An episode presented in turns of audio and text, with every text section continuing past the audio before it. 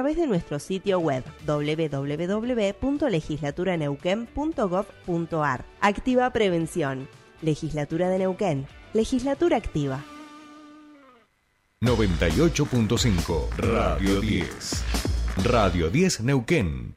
Subite al tercer puente con Jordi y Sole.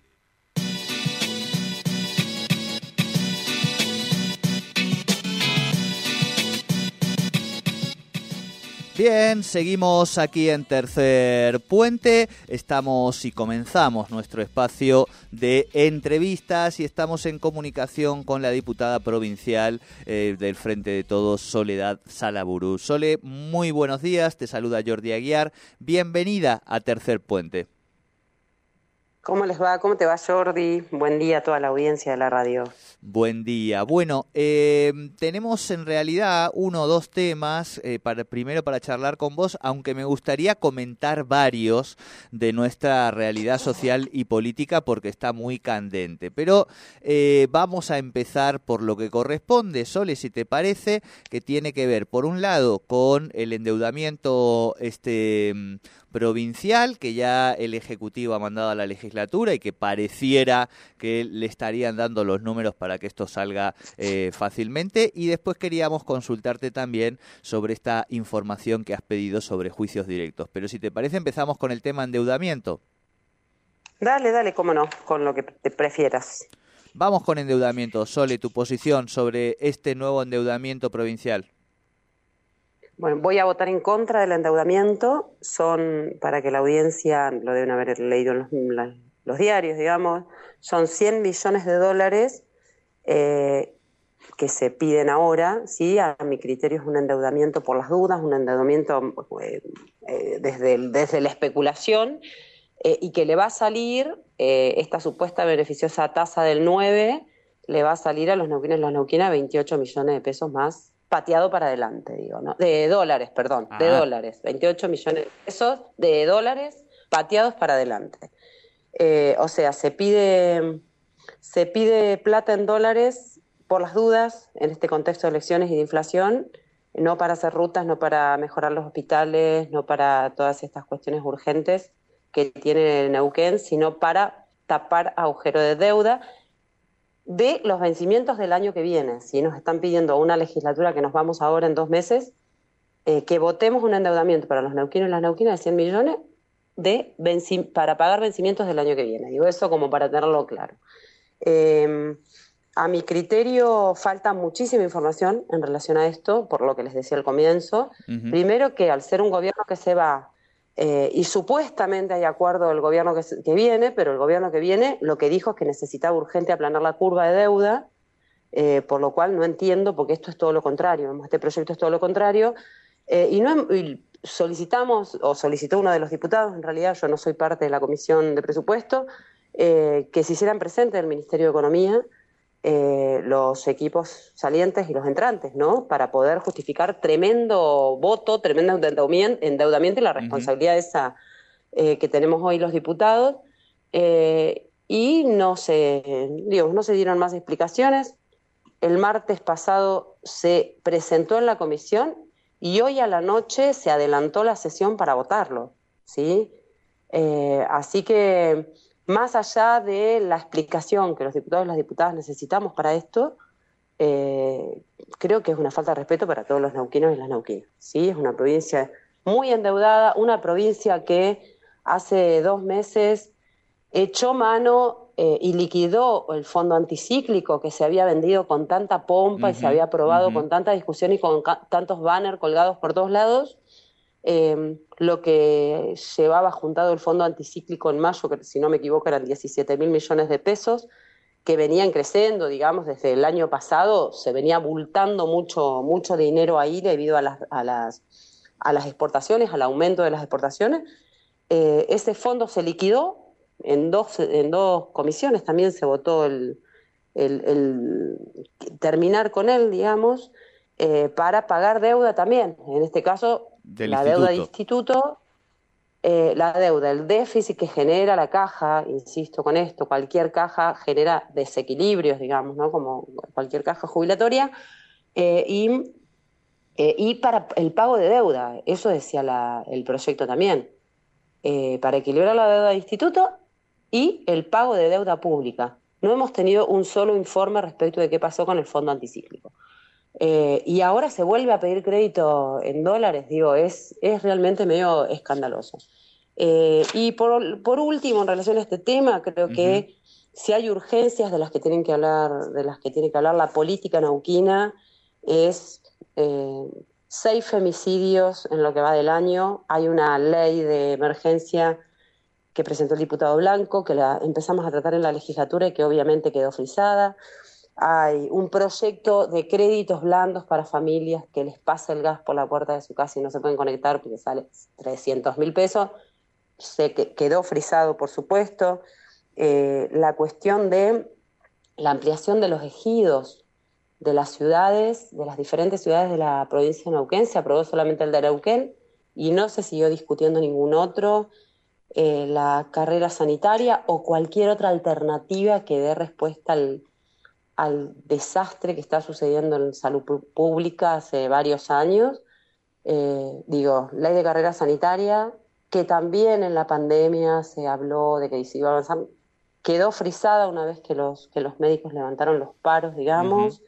Eh, y por último, que lo deben haber escuchado estos días, las organizaciones sociales son em, como, como espacio de organización popular quienes pueden articular, articular en principio eh, ayuda social, ¿sí? Hablaban de, eh, la otra vez vivimos en la legislatura con todas esas organizaciones, son alrededor de 7.000 familias atendidas directamente por las organizaciones sociales con los diferentes proyectos que se tienen. Las organizaciones sociales no tienen comida en sus merenderos y comedores. ¿sí? Entonces, digo, hay eh, temas de urgencia.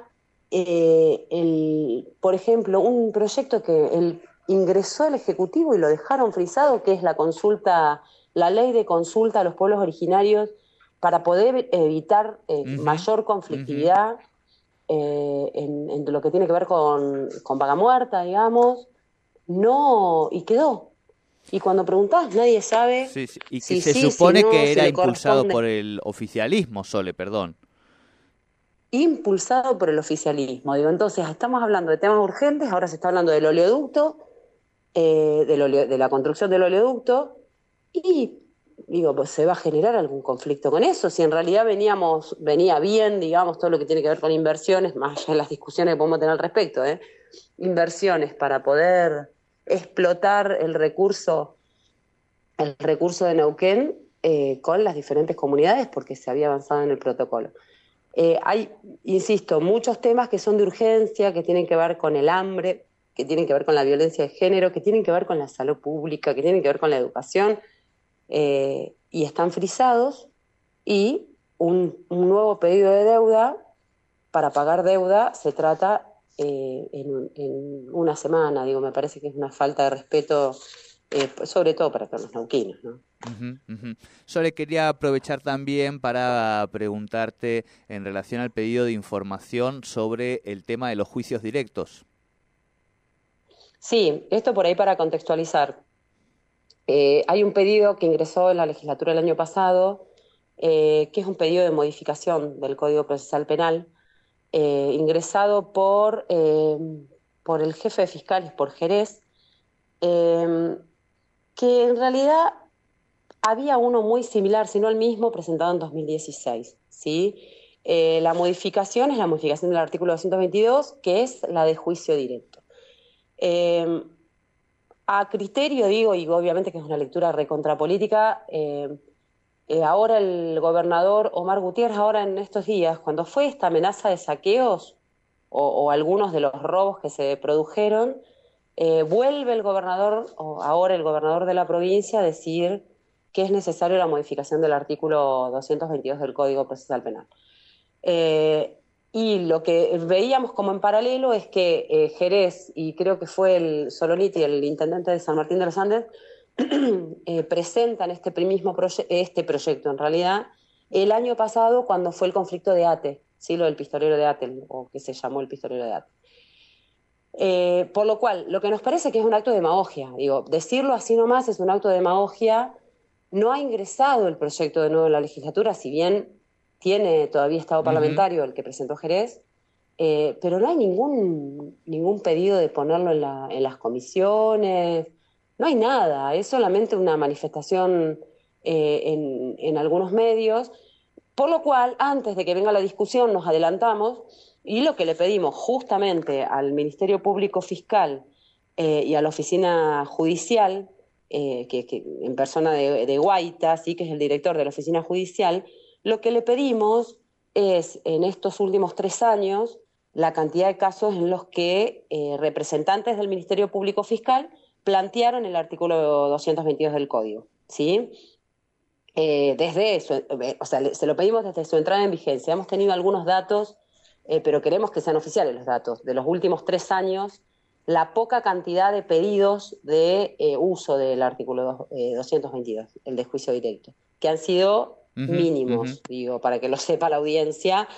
y después, Em, ¿cuántos, eh, cuántos, cuántos ingresan, ¿sí? cuántos casos ingresan anualmente, eso también se lo pedimos a la unidad de delitos flagrantes, porque existe esa unidad, ¿sí? que delitos flagrantes son los que te agarran con las manos en la masa, que generalmente es por robo. Si te agarran robando un auto, te agarran eh, adentro de una casa afanando, bueno, ese es el hecho, la prueba, que te agarren con la prueba. Eh, después lo que le preguntamos es por qué tipo de delitos, o sea, detalladamente, eh, y cuántos finalizan en medidas alternativas, digo, porque esto tenemos alguna data de esto, ¿no? Eh, entonces nos parece un acto de demagogia. Yo siempre digo lo mismo respecto a las unidades de detención, las cárceles están llenas de pobres, ¿no nos dimos cuenta? Están colapsadas las cárceles. Sí, sí, sí, y, y salir demagógicamente a decir eh, cada vez que hay estos hechos que son hechos mediatizados también. Eh, cambiemos el artículo 222, o sea, el, el, artículo 222 habla del el juicio directo eh, por, o sea, elevar a juicio por el solo, con el solo pedido de la fiscalía sin el derecho a la defensa, digamos. O sea, podemos discutirlo. Pero eso es una etapa posterior. Nosotros ahora lo que queremos es los datos para poder, para poder tomar una decisión si fuera necesaria la modificación. Perfecto. Bueno, Sole, seguiremos atentos a estas últimas sesiones de este proceso y periodo legislativo porque hay varios temas, digo, ¿no? Y además es como que medio hay ahí una situación de que se van, de que no, este, me parece que es un momento también que sigue siendo importante seguir poniendo el foco allí en la legislatura. Eh, te agradecemos mucho, como siempre, este contacto con Tercer Puente. Bueno, les mando un abrazo grande y que tengan un lindo día. Hoy va a ser un día re lindo, así que a disfrutarlo. Ay, qué, optimismo el suyo. Me encantó. Yo soy más, soy maestra jardinera, no se olviden nunca que soy máster en plastilina. Abrazo grande, Sole.